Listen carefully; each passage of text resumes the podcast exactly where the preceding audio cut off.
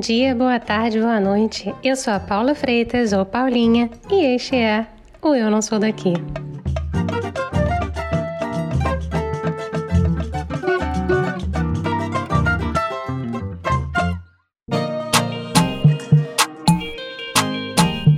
O Brasil abriga a segunda maior população negra do mundo, ficando atrás apenas da Nigéria.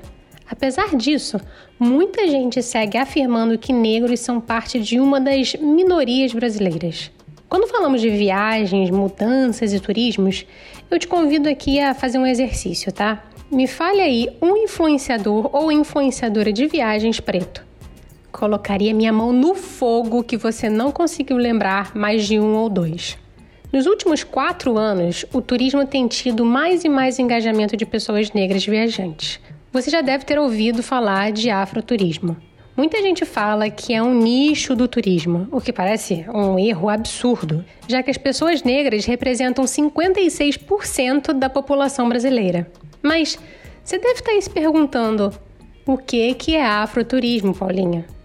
Existem várias maneiras de explicar, mas eu humildemente vou aqui simplificar um pouco e explico que é basicamente estar aberto ao fato que existe uma história a ser contada que é diferente da que é contada há centenas de anos pra gente. Por exemplo, a partir do momento em que temos um guia de turismo preto contando a história de uma pessoa preta por trás da construção de algum monumento, esses relatos são um resgate histórico e que dificilmente seriam tratados com tanta relevância se fossem descritos por uma ótica de uma pessoa branca.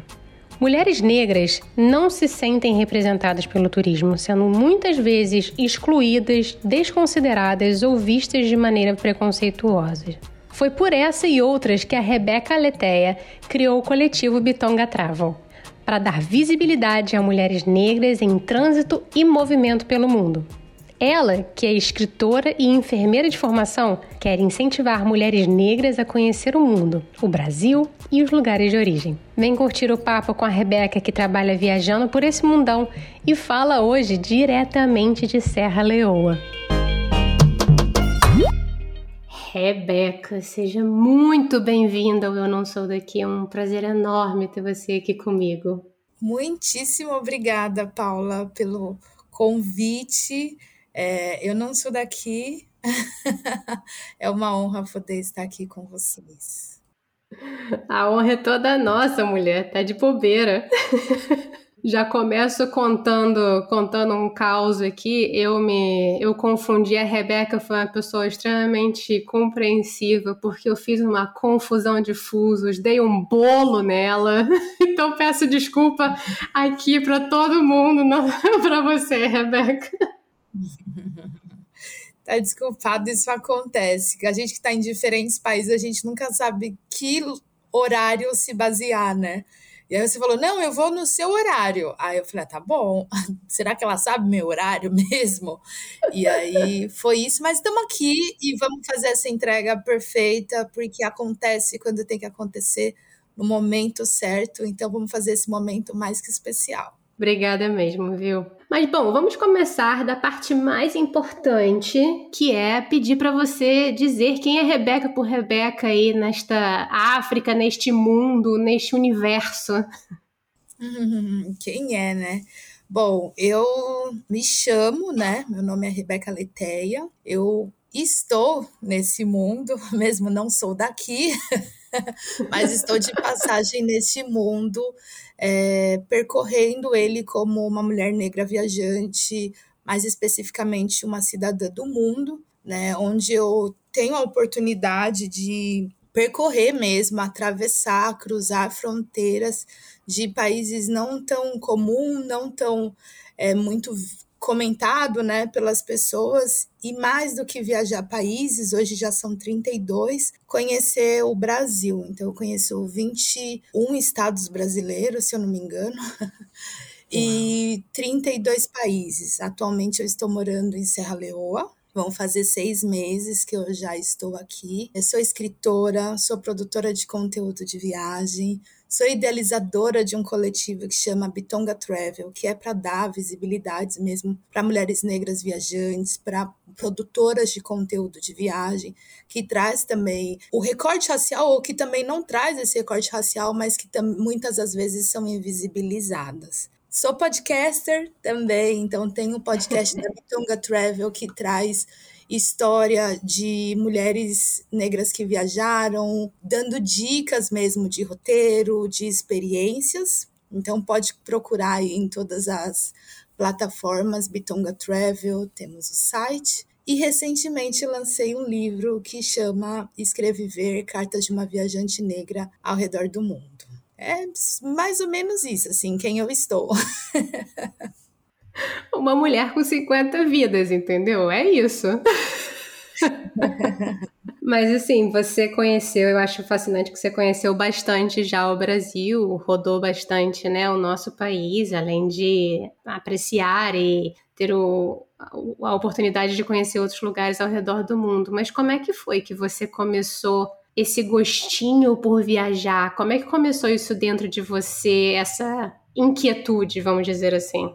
Olha, é, eu sempre digo, né, que eu não, não sou pioneira nisso. Eu venho de uma família, né, e se eu for pegar a família, foram migrantes realmente forçados, raptados do continente africano para chegada no Brasil, né? Então já começou essa viagem, mas a gente também não pode esquecer que dentro de África também já existia muitos povos nômades, muitas pessoas que estavam em trânsito, né, nessa questão de viagem. Meus avós também moravam em, na Bahia, né, a maior parte deles, e uma parte em, em Minas Gerais, que também fizeram todo esse processo de migração para São Paulo. E aí começaram a nascer também os filhos e a serem criados e meus pais, estando na cidade, no estado de São Paulo, eles viajaram. Na época, eles eram universitários e se conheceram em um projeto social, né? Um projeto Rondon, pelo governo. Olha. Naquela época. E aí eles se conheceram. Então, eu tenho uma genética de viajantes. Meus avós são muito viajantes. E minha, eu tenho uma tia-avó que está viva com 98 anos, indo para 99. É, ela é super viajante, assim, ela só parou de viajar com 90 anos agora porque o médico restringiu mesmo, assim, olha, dona Inocência, não pode. Então, é genético. Basicamente, estava dentro de você já e você só foi, você só levou, deixou levar pela sua genética, basicamente. Exato, eu tô seguindo assim o legado, né? E minhas tias falam assim: você realmente é filha dos seus pais? Porque meus irmãos não são tão como eu, assim, eu acho que eu sou demais, assim excessiva. Eles são mais contidos, sabe? Assim, uma viagem tipo quatro vezes no ano, três. Eu já sou mais sassariqueira. E meus pais, eu tenho uma foto, né? Bebezinho, acho que eu tinha menos de seis meses de idade. Meus pais estavam acampando e eu tava assim. Eu tenho uma foto bem pequenininha do lado de uma barraca. Então, acho que é eu. Meu batismo. Mas você sempre viajou. Quando você. Bom, você já tá falando aí que você acampava com seus pais e provavelmente você viajou um cadinho com eles, mas quando você virou adulta, você começou a viajar desde sempre sozinha? Você viajou, começou a viajar em grupo? Como é que foi esse seu processo? Você como mulher independente viajante?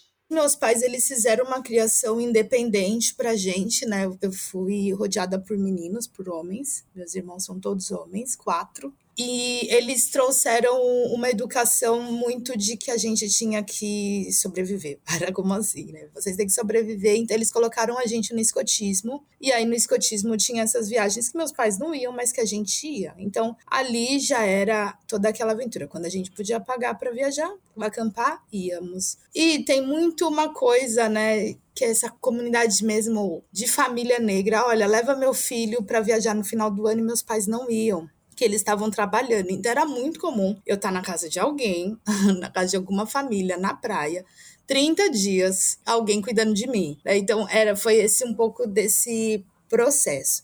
Depois, quando eu entrei na faculdade para prestar o vestibular, eu comecei a fazer prova ao redor de, do estado de São Paulo, que foi Londrina, foi Rio de Janeiro. Eu tive que viajar sozinha. Aí, ali, para mim, virou essa chave, assim, olha, eu tô indo ali prestar um vestibular. Aí eu ia prestar o vestibular, conheci o lugar e voltava, mas tudo isso com o dinheiro que meus pais conseguiam às vezes me dar, assim. Eu tinha que arranjar um jeito, né? As minhas tias uhum. ajudavam mais do que financeiramente do que os meus pais para eu ir prestar o vestibular. Depois, quando eu estava terminando a universidade, eu não queria fazer festa de formatura porque eu achava ela muito cafona e algo que assim não não gosto. Eu falava, preciso fazer alguma coisa, eu vou fazer alguma coisa. E um professor meu, ele começou a trabalhar na Organização Pan-Americana de Saúde e ele falou: "Alunos, eu tô indo morar na Argentina, espero que vocês vão me visitar". Foi isso que ele falou. Uhum. E aí eu virei e falei assim: eu vou, eu vou te visitar. Depois de três meses que ele tava lá, eu cheguei. Você avisou ele antes, né? Espero. Avisei, mas eu também ele convidou. Eu fui a um, uma das únicas alunas que foi, eu e a Francine, assim, quando uma outra aluna é, viu, falou assim, como você vai na casa dele? Eu falei, ah, eu vou, ele convidou? Ele não falou? Então, agora eu consegui uma passagem em promoção. Aí foi, assim, aí começou minha primeira viagem internacional e depois disso nunca mais parou. Isso foi em 2008, julho de 2008.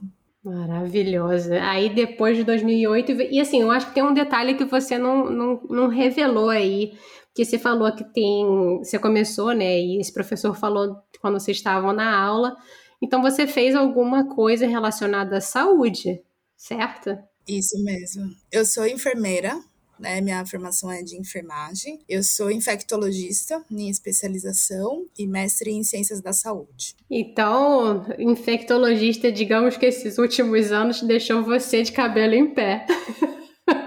Sim, eu estudei enfermagem. Foi muito interessante, assim, esse processo da enfermagem, né? Porque eu fui muito de repulsa à profissão dos meus pais, né? Então eu queria uma profissão que não fosse igual a dos meus pais. Era só esse meu único desejo de vida, porque meus pais viviam para trabalhar, viviam para conseguir realmente colocar o sustento dentro de casa, né? Então era das sete da manhã até as onze da noite. Eu não via meus pais. Então eu falava, eu não quero ser professor, eu não quero, porque eu não quero, não quero.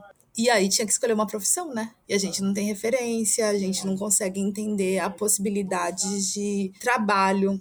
Mas quando eu passei na faculdade de enfermagem, foi muito interessante porque as pessoas falavam: ai, você vai ser professora, os professores são enfermeiro. Aí eu fiquei muito triste, fiquei muito decepcionada comigo. Mas eu falei: vamos ver. Só que quando eu entrei na faculdade de enfermagem, eu falava muito é, que eu não queria, né? Que eu sabia o que eu não queria. Eu não queria usar branco, eu não queria trabalhar de final de semana, eu não queria trabalhar de noite, e eu não gosto muito de ver sangue. então eu tive que construir toda uma trajetória oposta a tudo isso que eu tinha repulsão. E construir, e deu certo. É, deu super certo, né? Porque digamos que você comecei a sua primeira viagem foi em 2008 e você está aí andarilha maravilhosa pelo mundo, descobrindo e desbravando as fronteiras brasileiras e mundiais, deu super certo. É, sim. E, e na questão profissional também, né? Que acho que hoje é muito de, de desencontro, né? O que se prega de que a gente tem que romper, né? sair desse, desse lugar de trabalho, que a gente, todo mundo tem que ser nômade digital. E eu falo, eu sou nômade, mas não digital, assim, né? Eu sou nômade real e consigo trabalhar com o que eu gosto, assim, com o que eu faço muito bem, com o que eu me identifique e consigo devolver ao mundo, assim, à comunidade, o ensino que elas me deram, né? Porque a minha educação ela foi paga pelo governo, o governo que pagou, né? E quando a gente fala governo, são impostos de pessoas, são impostos da população, da comunidade. Foi meu bairro que me formou, foi minha cidade que investiu realmente na minha educação. Então, o mínimo que eu tenho que fazer é devolver para a sociedade todo esse ensino, toda essa riqueza teórica que foi me apresentada e foi me dada. Perfeito. Se todo mundo pensasse assim, estaríamos em outro lugar nesse momento. Mas você falou aí que você está em Serra Leoa. E Serra Leoa é um lugar que, digamos que não é uma meta, a primeira meta turística, e você também falou no início que você procura ir a lugares não muito explorados ainda. Não é a sua primeira vez na África, se eu não me engano. Como é que foi a primeira vez para você chegar em África, essa parte da herança cultural, e como é que tem sido dessa vez chegar em Serra Leoa?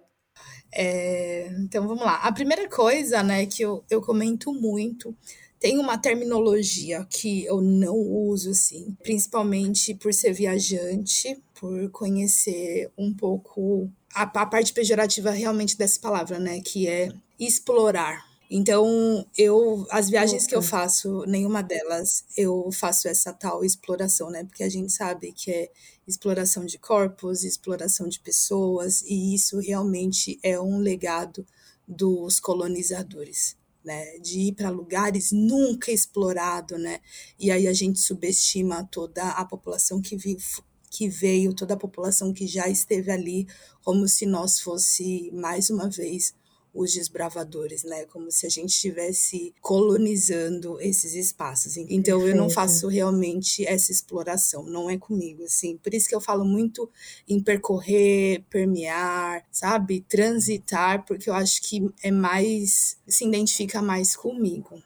A segunda coisa, olha, boa pergunta. Eu acho que é minha quinta vez em África. Eu não sei quantas vezes eu já vim, mas Opa! é. Eu acho que é minha vez. Meu décimo país, antigamente estava falando meu nono país, meu nono país, meu nono país, mas aí eu fui contar.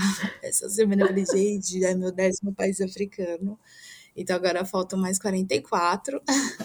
é, mas eu não fico contando, porque acho que é isso, assim, a imersão que eu faço nos lugares. Já fui cinco vezes para África do Sul, Moçambique foram três vezes. Então eu volto muito para lugares que eu gosto e gosto de realmente estar tá imersa na cultura, assim, imersa com pessoas locais, com pessoas que realmente vivem a realidade, assim, né? Que são gente como a gente, né? Eu, eu gosto muito de levar pessoas para o Brasil e entre elas pessoas africanas, para que elas possam conhecer a minha realidade, né? A nossa realidade, porque não é todo mundo que vive na Zona Sul, né? não é uhum. todo mundo que vive é, no, nas mansões luxuosas como algumas vezes, né? Porque nem sempre eles vendem isso, eles vendem muito a favela e nem sempre a gente vive na favela, né? Então é conseguir mostrar como vive gente como a gente. Então eu tô seis meses aqui, vou fazer seis meses, cinco meses e meio já que eu tô por aqui e eu tive uma oportunidade assim incrível de viver em uma parte de África que eu nunca imaginava, assim, né? África Ocidental, como eles chamam, conhecer um pouco mais da nossa cultura. E dessas cartas, né, que eu escrevo a mim mesma, eu consigo perceber o quanto importante foi as minhas viagens por outros lugares antes de eu chegar aqui. E faz muito sentido, parece que vira uma chave de tudo que eu já vivi. Então, eu morei em Trinidad e Tobago, foi onde eu fiz meu intercâmbio de inglês. É um lugar que muitas pessoas não falam. E aqui é tipo como se fosse os pais de Trinidad e Tobago, assim. Eu falei, caraca, olha, isso. É, é, sabe, eles falam, olha, muitas das pessoas que são trinitárias, né, nesse tráfico de pessoas africanas, a maior quantidade foi para lá, assim como Jamaica e uma parte dos Estados Unidos, né? Eu falei, gente, eu morei lá, faz muito sentido as coisas vão se encaixando perfeitamente. Falei, olha como foi importante eu primeiro conhecer esse lugar para depois chegar aqui. Então acho que os caminhos eles vão sendo trilhados, eu ele eu vou sendo conduzida e eu só tô sendo levada, assim. Então para mim tem sido realmente uma escola, tem sido uma conexão, assim, virando algumas chaves. E mais ainda, conhecer o Brasil, né? Eu tive a oportunidade de morar no norte, tive a oportunidade de vir pela Colômbia até o Brasil, atravessando pela Amazônia. Morei também na Amazônia venezuelana, passei pela colombiana e morei na Amazônia brasileira. E ter a mesma árvore que é a rainha do rainha da floresta, que é a Samaúma, e é uma das árvores mais importantes aqui do país e da região. Então, eu acho que é muita conexão, é muita similaridade, e eu sou muito grata de estar aqui. Eu fiquei curiosa agora para entender um pouquinho melhor, né, que você gosta de percorrer vários países. Eu fiquei curiosa para saber como é que é esse processo para você, como é que o que que te faz ir para outro lugar e como é que é esse seu processo de imersão na cultura, de conhecer pessoas locais? Como é que funciona, assim, sei lá, a sua chegada em Serra Leoa, como foi? Então, não dá para explicar, porque eu sempre acho que tudo acontece com convite, assim, sabe? Tipo, apareceu um convite para eu ir. E aí eu vou. Eu também, né, tem a Cris Guterres, ela é apresentadora do programa de televisão, né, na TV Cultura, e ela fala assim: Rebeca, eu olho seus vídeos, eu olho suas histórias, eu falo, a Rebeca conhece essas pessoas da onde? Da onde ela conhece essas pessoas? Eu também não sei, assim, eu falei, acabei de conhecer, virou minha amiga agora. Tipo, Rebeca, não, não é assim, então. E eu, eu, eu não me considero assim tão sociável. E várias vezes eu chego nos lugares eu falo, Rebeca, fica na sua, tenta não conhecer tantas pessoas, porque eu me apego muito. Eu me entrego nas relações. E as pessoas também, elas se entregam muito na relação. E depois nessa partida é muito doloroso, sabe? É muito difícil para ambos os lados. Então eu falo, meu, eu vou ficar quieta, eu vou ficar quieta. Então eu cheguei aqui em Serra Leoa, eu falei, vou ficar quieta. Não deu uma semana, eu já conhecia o meu bairro inteiro, o bairro inteiro me conhecia. Ah, eu falei, ai, gente, não acredito. É isso. Então, tipo, ela acontece natural. Então, não é algo que eu me forço. É, vai acontecendo naturalmente. E quando eu vejo, eu já tô envolvida. Eu imagino que deve ser super difícil a decisão de sair e ir para outro lugar. Eu imagino que deve ser assim sofrido para você que não deve ter nem tamanho para explicar. É, e aí, o que eu falo hoje, eu falo assim, tranquilamente. Eu não posso viajar mais de dois países. Três países, não. Assim, não consigo, porque eu sou tão conectada que eu tenho que voltar para casa, eu tenho que parar um pouco e depois continuar, porque senão eu fico vivendo ainda muito o outro, assim, sabe? Eu fico vivendo outro passado, eu não consegui imergir. E aí, quando eu faço a loucura de viajar dois, três, quatro países, eu fico irritada comigo. Eu falo, você prometeu para você que você não ia fazer isso e olha você repetindo.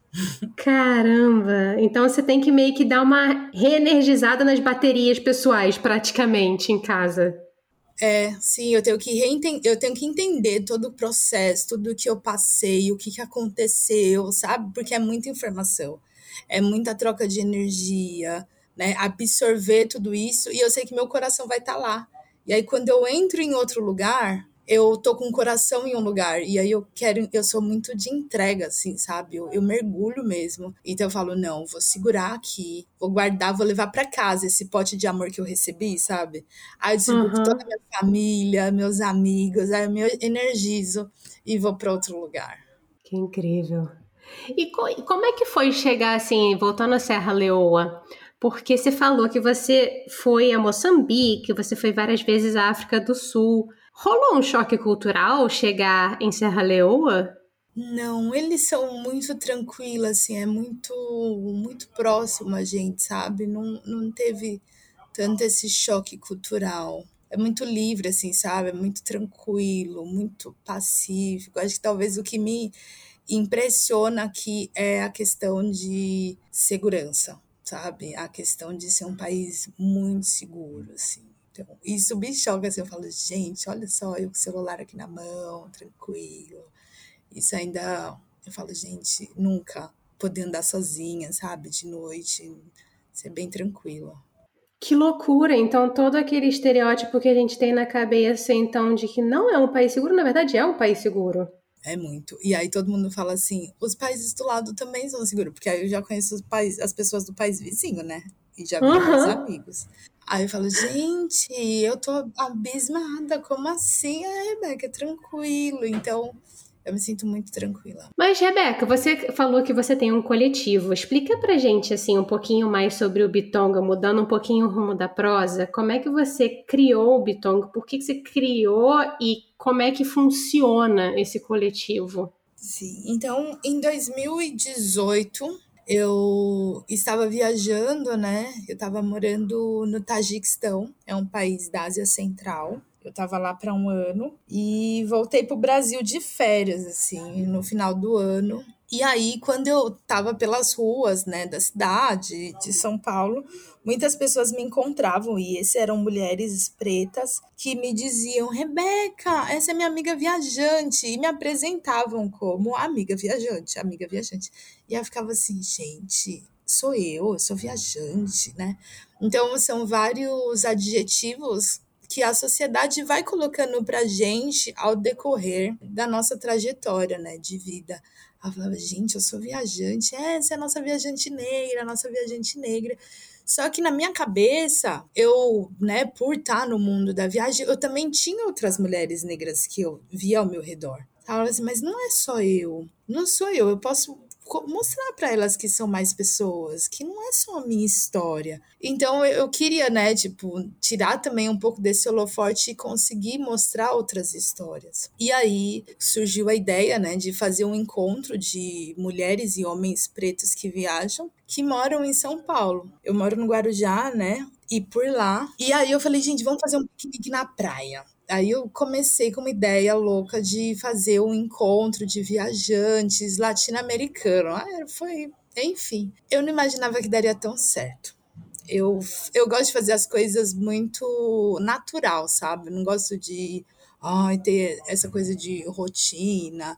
Eu sabendo que é importante, mas eu gosto que as coisas fluem. E aí eu falei, ai, vamos fazer um encontro, imagina, vai todo mundo. E a gente começou a conseguir, assim, muitas pessoas irem. E realmente foram mulheres que tavam, moravam nos Estados Unidos, mulheres do Peru, mulheres mais velhas, mulheres mais novas que viajavam para esse encontro. Foram alguns homens, né? Mas no final a gente olhou um pro lado pro lado assim, falou: "Meu, é nós. Vamos montar, vamos criar esse coletivo de mulheres pretas para trazer também essa narrativa. E por que disso, né? Porque diversas vezes, quando entravam em grupos de mulheres que viajam, nunca tinha foto de mulheres pretas, eram só mulheres brancas.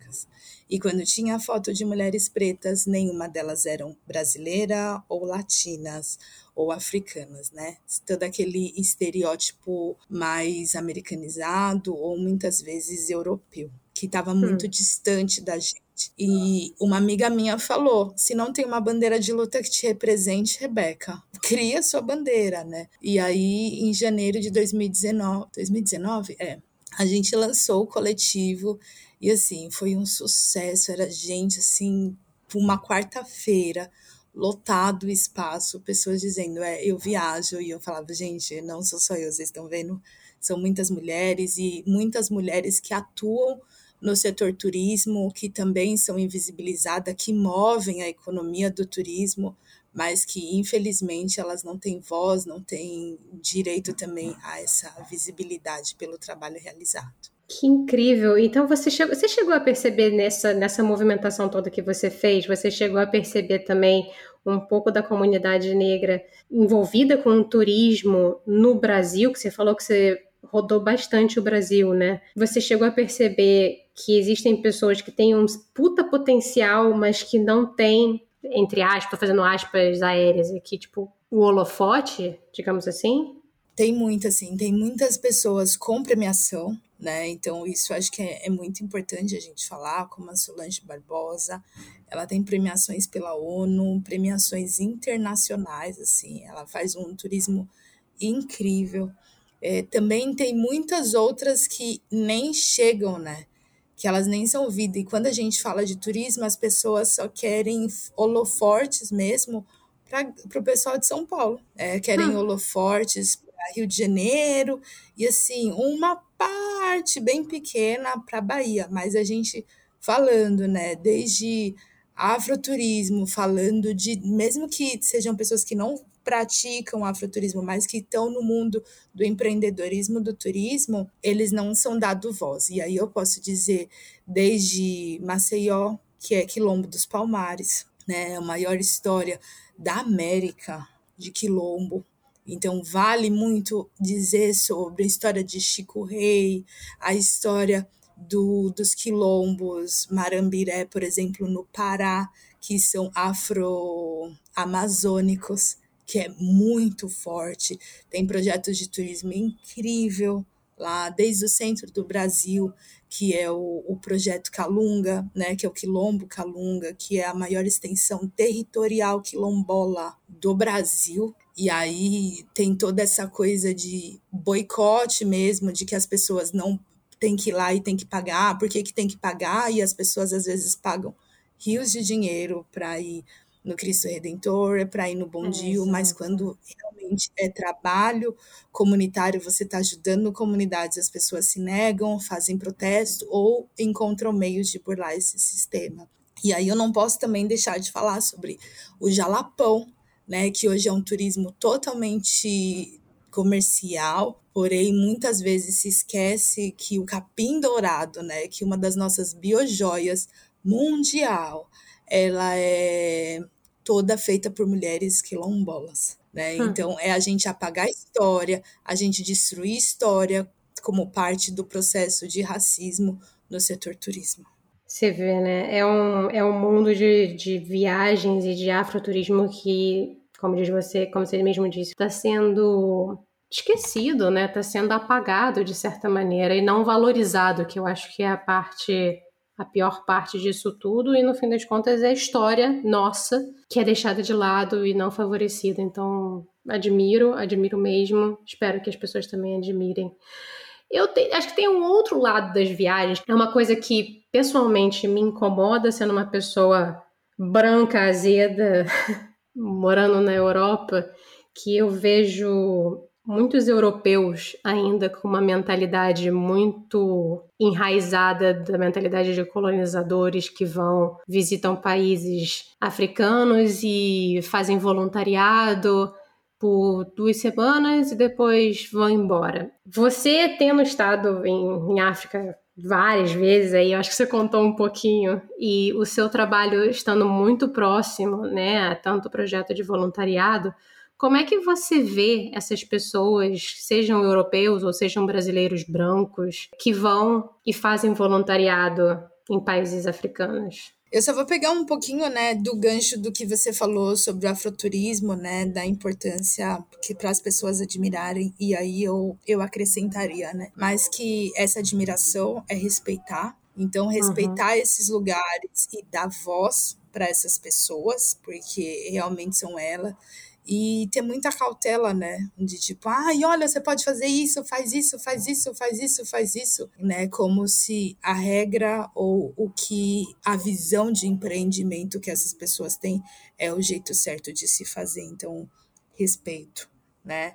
Acho que muitas vezes é chegar a se calar e, e poder realmente ouvir entender.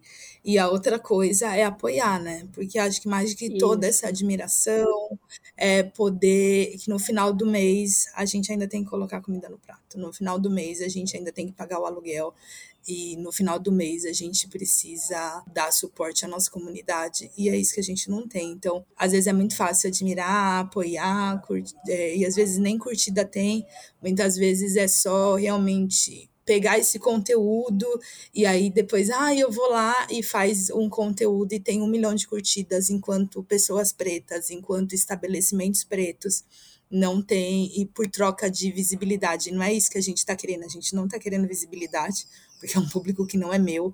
O que a gente realmente quer é suporte, é respeito e apoio monetário, que muitas vezes não chega e não tem chegado. Como é que você, assim, antes, antes da gente entrar na outra pergunta, Rebeca, as pessoas podem procurar as pessoas que estão fazendo afroturismo e que promovem o afroturismo em diversos lugares do Brasil e do mundo, né? Para não só, eu acho que dar visibilidade, como você diz você, mas também pegar os serviços dessas pessoas. Tem tantos guias, tem tantas pessoas que fazem afroturismo no Brasil, né, e no mundo, eu acho que essa é a questão, né, porque muitas vezes as pessoas falam, ah, mas o que que, o que que tá querendo, né, então... Uhum. Sim, sim, é, ouvir a história pelo não colonizador, né, porque só foi contado uma história. E meu pai, ele, ele sempre diz, ele fala assim, Gente, na escola eu aprendia que o escravo era vagabundo, que não prestavam, que não queriam trabalhar, né? Olha como que foi colocado isso para ele, né? Como a história ela foi única, né? Mas que hoje ela é possível ser contada e que as pessoas podem, eu não sei como fala a expressão em português, que as pessoas elas podem falar hoje abertamente de que eu não aceito isso, eu não quero isso, né? Eu quero ouvir a outra história. E aí vai também muito da humildade, né? Da gente poder conversar e poder perguntar mesmo. A Preta na Itália, por exemplo, né, que é de onde você fala, ela tem um material riquíssimo, lindo da história preta na Itália. Né, uhum. de conhecimento teórico e conhecimento mesmo de vida, de vivência. Então, será é muito da minha parte poder chegar nela e falar, olha, é, posso fazer, né? Muitas vezes mentoria, muitas vezes tentar conhecer, pagar por esse, por esse dessa troca de conhecimento, porque ela é formada, né? Tipo, não é um conhecimento, ela tem um conhecimento realmente acadêmico sobre isso né? Que muitas vezes que a gente comentou, né?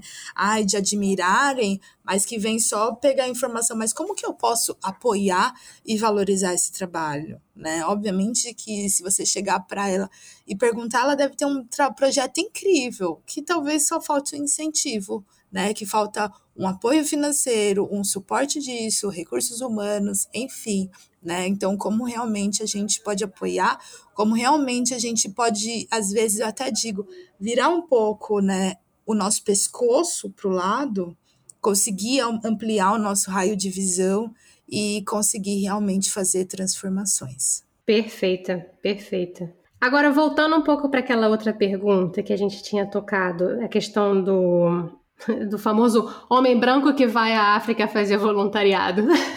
Sim, white savers, né, que a gente diz muito e que é muito comum, né, o, o branco salvador que retorna à África para fazer isso, né. No meu livro, que é Escrever, Cartas de uma Viajante Negra ao Redor do Mundo, ele é muito interessante porque eu, eu faço ação humanitária. É uma coisa que eu não gosto muito de comentar que eu faço, né, ação humanitária, porque ele é muito visto, né, pelas pessoas como algo nobre, né? E tipo, nossa, você se doa. Ok, gente, eu me dou. Porém, eles me pagam. Entendeu? É meu trabalho. Uhum. entendeu?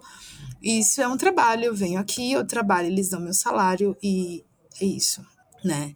Então, eu me dou, obviamente, por conta da minha profissão, eu, eu me dou várias coisas, mas eu tô aqui a trabalho, não é algo voluntário, algo que eu não tô ganhando nada, não, eu tô ganhando mesmo por isso pelo meu conhecimento técnico. E aí eu escrevo um pouco no livro sobre isso, porque a minha primeira vez que eu ia morar, né, na, em Moçambique, que era um sonho meu, assim, e eu, eu tinha ido antes para Moçambique, porque eu falava que eu ia morar em Moçambique, que eu ia trabalhar para uma X organização, e aconteceu o que eu pedi, né? O que eu sonhei muito. Aí eu estava pronta, bem bonitinha, para ir para lá. E aí me falaram: olha, tem umas brasileiras, liga para elas e pergunta, né?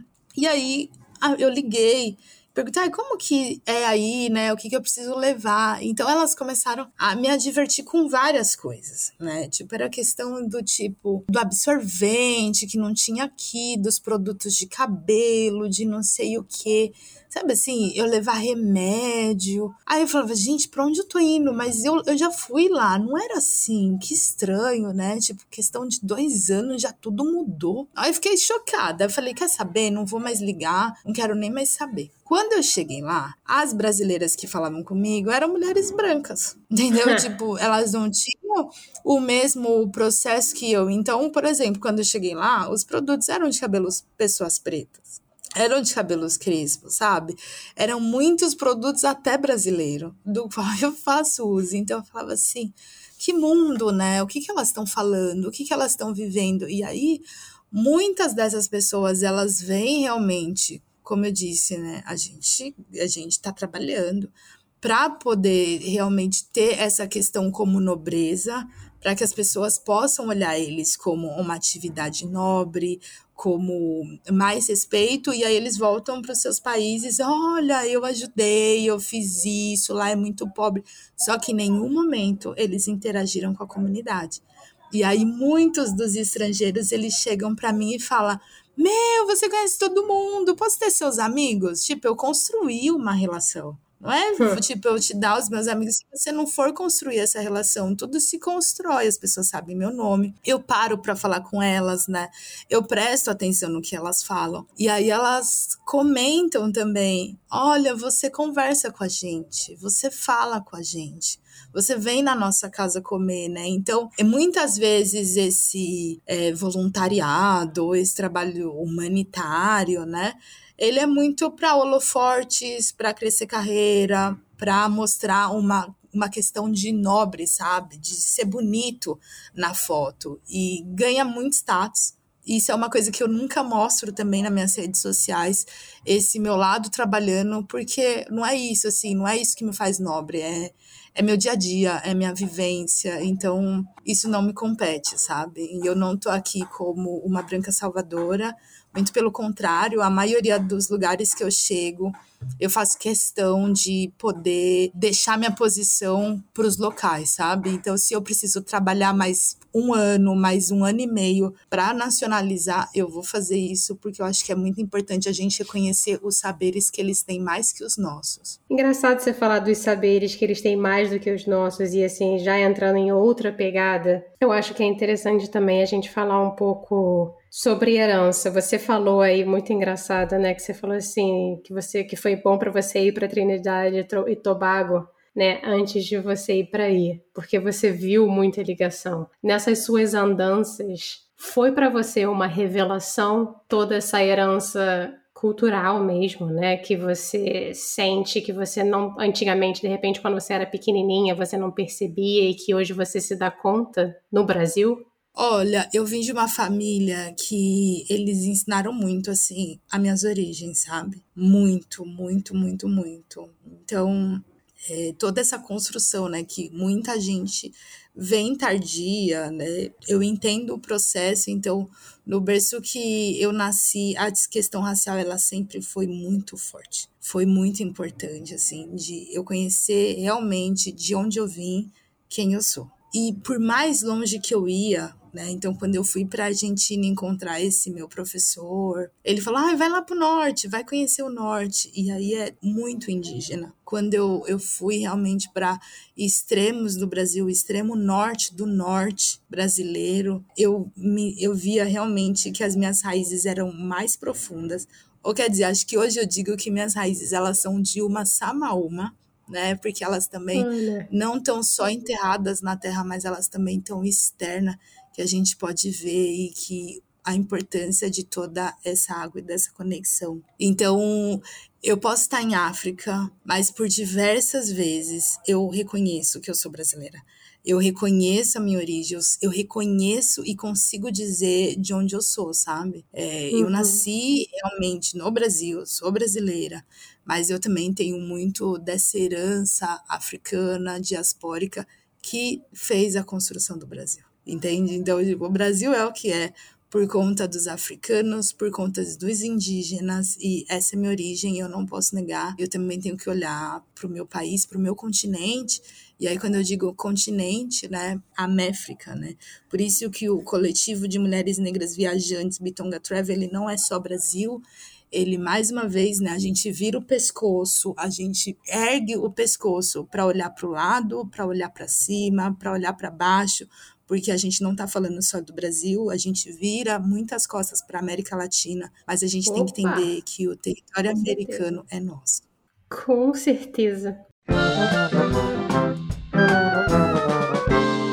Rebeca, vamos que vamos então. Vamos agora para o momento chorrindo, que é quando eu peço para o convidado dividir aí uma gafe, uma história memorável que você viveu nas suas andanças por este mundo. Eu não sei, eu, eu sempre eu deixo muito fluir, né? Mas acho que uma gafe minha, eu, eu vou contar essa, porque meu, meus Rebimores, Lovers, eles sempre comentam essa gafe. Eu sou virginiana. Virginiano, na teoria, deveriam ser as pessoas mais organizadas da vida. Na teoria, eu sou organizada. Na prática, assim, depende. Algumas coisas eu sou extremamente, mas outras não. Viagem é uma das coisas que eu não sou extremamente organizada. E eu estava fazendo intercâmbio de inglês em Trinidad e Tobago e eu lembro da professora falando para viajar para Barbados, falando de Barbados, falando de Barbados. Eu cheguei em casa e falei, eu vou comprar uma viagem para Barbados. Só que quando eu comprei a viagem, eu comprei o voo para Grenada. Barbados ah. e Grenadas não tem nada a ver. Não, tá bom, vai. Tem a ver porque tá no Caribe, sabe assim, coisas do tipo. Mas eu comprei, então eu não entendia direito. Tava lá, minha passagem, e aí eu falei: vamos fazer o seguinte: quando eu chegar lá, eu chego no país e procuro um lugar para ficar, sabe? Então eu não planejei nada. Aí quando eu cheguei no aeroporto, passei na imigração, né? E falaram: cadê? Onde você vai ficar hospedado? Eu assim, como assim? Eu só vou sair do aeroporto, eu procuro onde eu vou ficar hospedado. O inglês era horrível ainda. Aí eu falava, eles falavam assim, não, isso não é possível. Você tem que ter um lugar que você vai ficar hospedada. Não é assim, não é bagunça, né? Aí eu falei assim, não, deixa eu entrar eu encontro e tá tudo certo, eu te falo. Ele, senhora, não é assim, tal, tal, tal. Eles explicaram. Aí eu falei, você tem internet? Isso na época era 2013, né? A internet ainda tava mais ou menos. Você tem internet? Que eu procuro aqui e já reservo, então, se o problema é esse.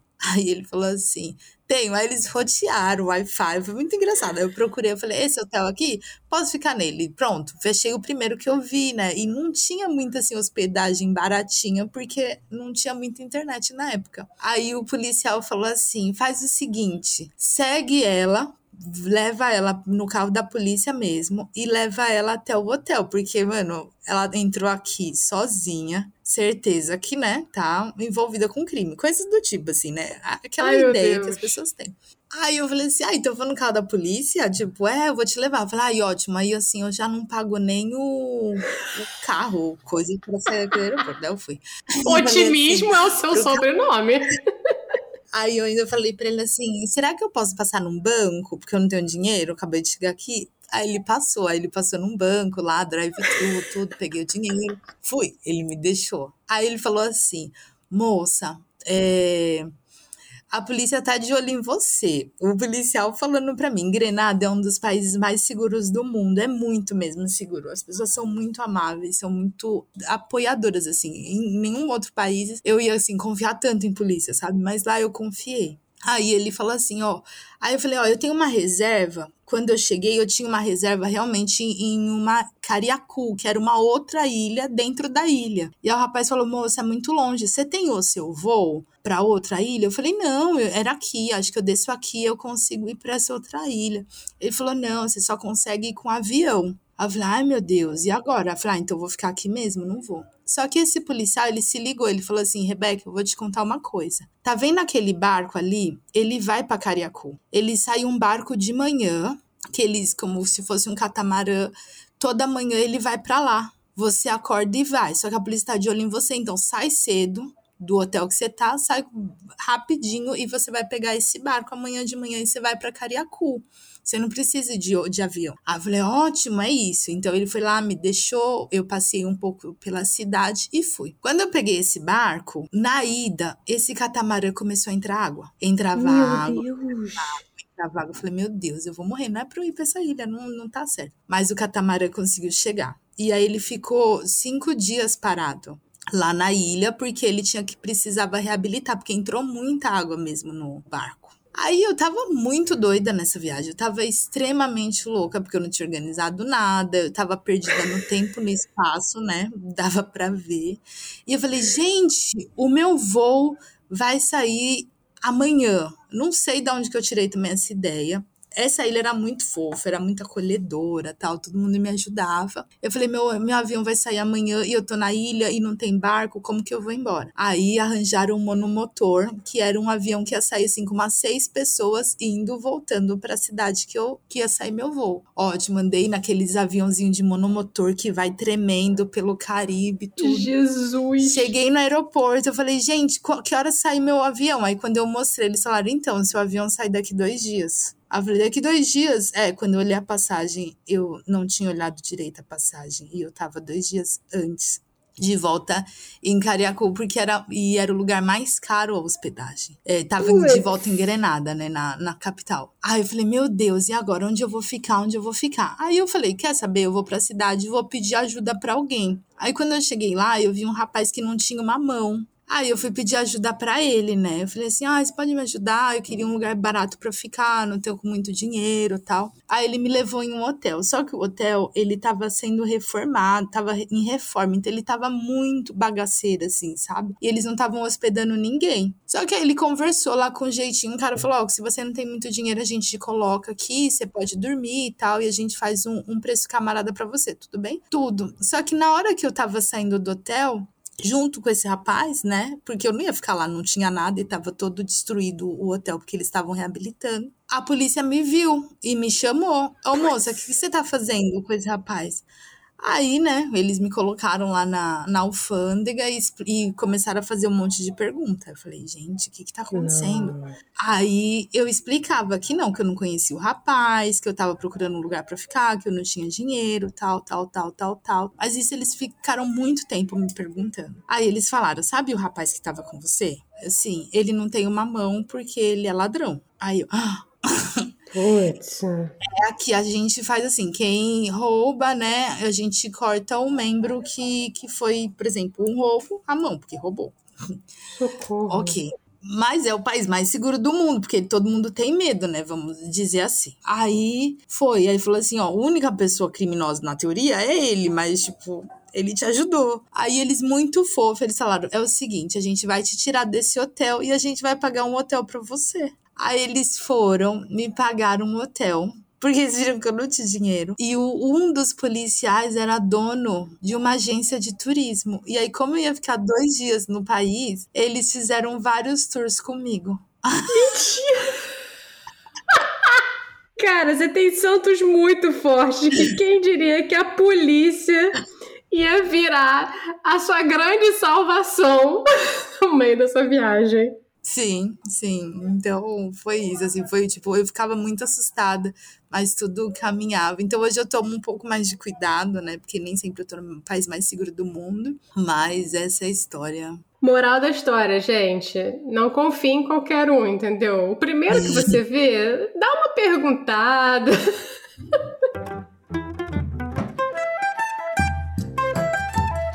Vamos agora de momento bate-volta, que é quando eu faço umas perguntas rapidinho, tipo Marília Gabriela, sabe? Fala a primeira uhum. coisa para você e você me responde a primeira que vem na tua cabeça.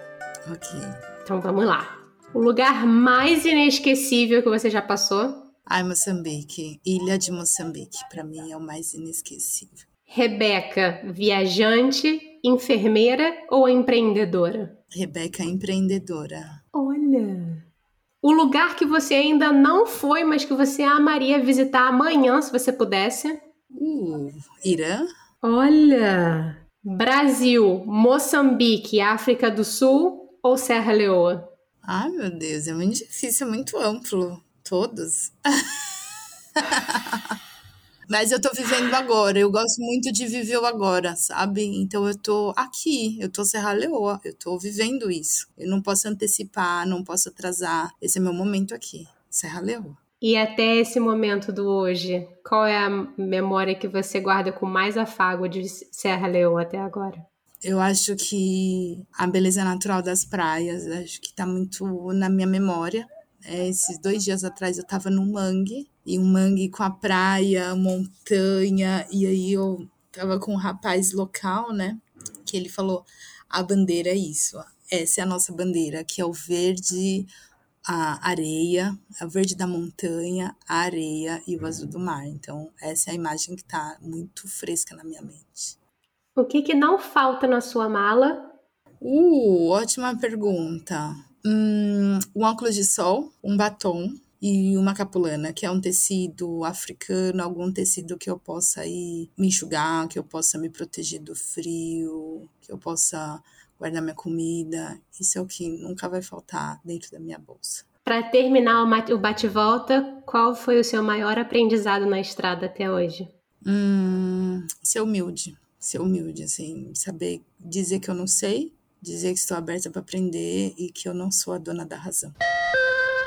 Vamos agora, Rebeca, de modo avião, que é quando eu peço para os convidados deixarem aí uma dica, pode ser de livro, música, lugar, série, filme, o que você quiser, tá valendo. Bom, eu vou indicar o livro Escreviver, Carta de uma Viajante Negra ao Redor do Mundo, que é o livro que eu lancei esse ano, que ele foi sucesso de venda, né? A gente vendeu a primeira edição inteira. Agora a gente Uau. já tá entrando na impressão da segunda edição desse livro. Então eu tô muito feliz, tô muito orgulhosa. Ela tem inspirado muita, muitos homens, o que tem me deixado muito feliz assim também como ele tem sido lido por muitas pessoas brancas, é, muitas pessoas pretas, porque tem se identificado e tem falado: é, eu nunca tinha visto o mundo desse ângulo ou possibilidade de poder viajar. Então, eu deixo aí a dica desse livro, assim também como as redes sociais, né, a minha, tanto da Bitonga Travel, para que pessoas possam apoiar esse projeto, né? A gente realmente precisa de apoio para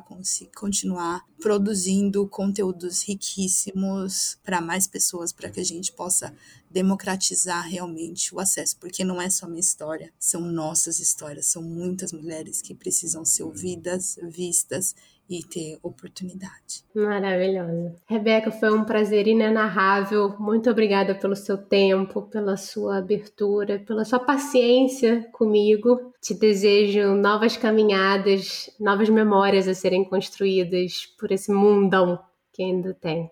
Que linda, Paula. Muito obrigada a você por ter chegado até aqui, né? Por ter feito esse convite a mim. É sempre muito importante poder compartilhar minha história, muito importante dividir aí um pouquinho de tudo isso. Eu desejo muito sucesso no seu projeto. É, eu não sou daqui, até com seus projetos pessoais também de vida e que você tenha muito sucesso e muito êxito em toda a sua carreira. Muito prazer. Eu sei que você deve estar tá aí mastigando tudo que recebeu nesse papo incrível com a Rebeca. Então aproveita e clica seguir o Eu Não Sou Daqui aí no Spotify ou onde quer que você esteja escutando a gente e aproveita para deixar cinco estrelinhas. Querendo trocar uma ideia, você já sabe, né? Fala lá com a gente no Instagram, @nsdaqui.